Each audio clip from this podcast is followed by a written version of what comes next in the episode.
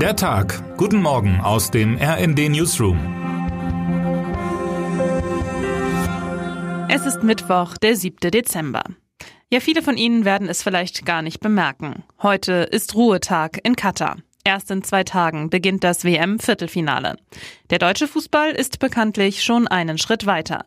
Nach dem frühen Aus in der Wüste nimmt die Ursachenforschung Fahrt auf. Heute muss Bundestrainer Hansi Flick seine sportliche Analyse abliefern. Und so viel ist jetzt schon klar, Flick ist traurig. Meinem Trainerteam und mir fällt im Moment die Vorstellung schwer, wie die durch Olivers Ausscheiden entstehende Lücke fachlich und menschlich geschlossen werden kann. Will er überhaupt weitermachen? Dass Oliver Bierhoff so schnell nach der WM gehen musste, hat viel mit dem aktuell wichtigsten Mann im deutschen Fußball zu tun, Hans-Joachim Watzke. Außer seinem Job als Geschäftsführer von Borussia Dortmund ist der 63-Jährige auch Aufsichtsratsvorsitzender der DFL und Vizepräsident des DFB. Keine der nun anstehenden Entscheidungen wird an ihm vorbeilaufen, analysiert Tom Wagt. Mindestens genauso wichtig wie Flicks Zukunft, in anderthalb Jahren soll die Nationalelf eine erfolgreiche Heim-EM spielen, ist die Führung der deutschen Fußballliga. Dort wird die Zeit von Donata Hopfen voraussichtlich heute enden. Weniger als ein Jahr stand die frühere Medienmanagerin an der Spitze des deutschen Profifußballs und hat sich in kurzer Zeit mit Leuten wie Watzke zerstritten. In Zeiten, in denen sich die Liga gegen milliardenschwere Clubs aus England und die immer beliebter werdende Trendsportart American Football behaupten muss, braucht es mehr Stabilität. Auch hier wird der starke Mann aus Dortmund die Zukunft mitregeln.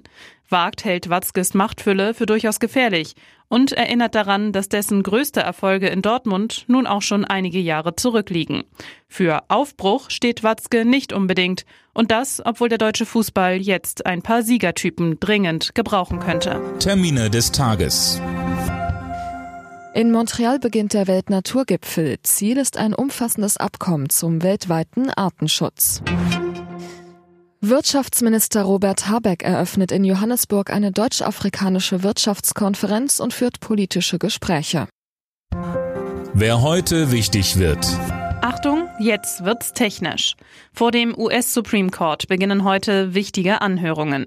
Zur Debatte steht eine Auslegung der Verfassung, die seit Jahren von Aktivisten vorangetrieben wird und der gängigen Lesart widerspricht. Ihrer Auffassung nach sind Gesetzgeber bei Wahlrechtsfragen in den Bundesstaaten nicht an die Verfassung des einzelnen Bundesstaates und damit auch nicht an Entscheidungen dortiger Gerichte gebunden. Befürchtet wird, dass die Entscheidung des Supreme Courts gefährliche Folgen für die Demokratie haben könnte. Eine Entscheidung wird kommendes Jahr erwartet. Und jetzt wünschen wir Ihnen einen guten Start in den Tag. Text Christian Palm, am Mikrofon Laura Mikus und Jana Klonikowski. Mit rnd.de, der Webseite des Redaktionsnetzwerks Deutschland, halten wir Sie durchgehend auf dem neuesten Stand. Alle Artikel aus diesem Newsletter finden Sie immer auf rnd.de slash der Tag.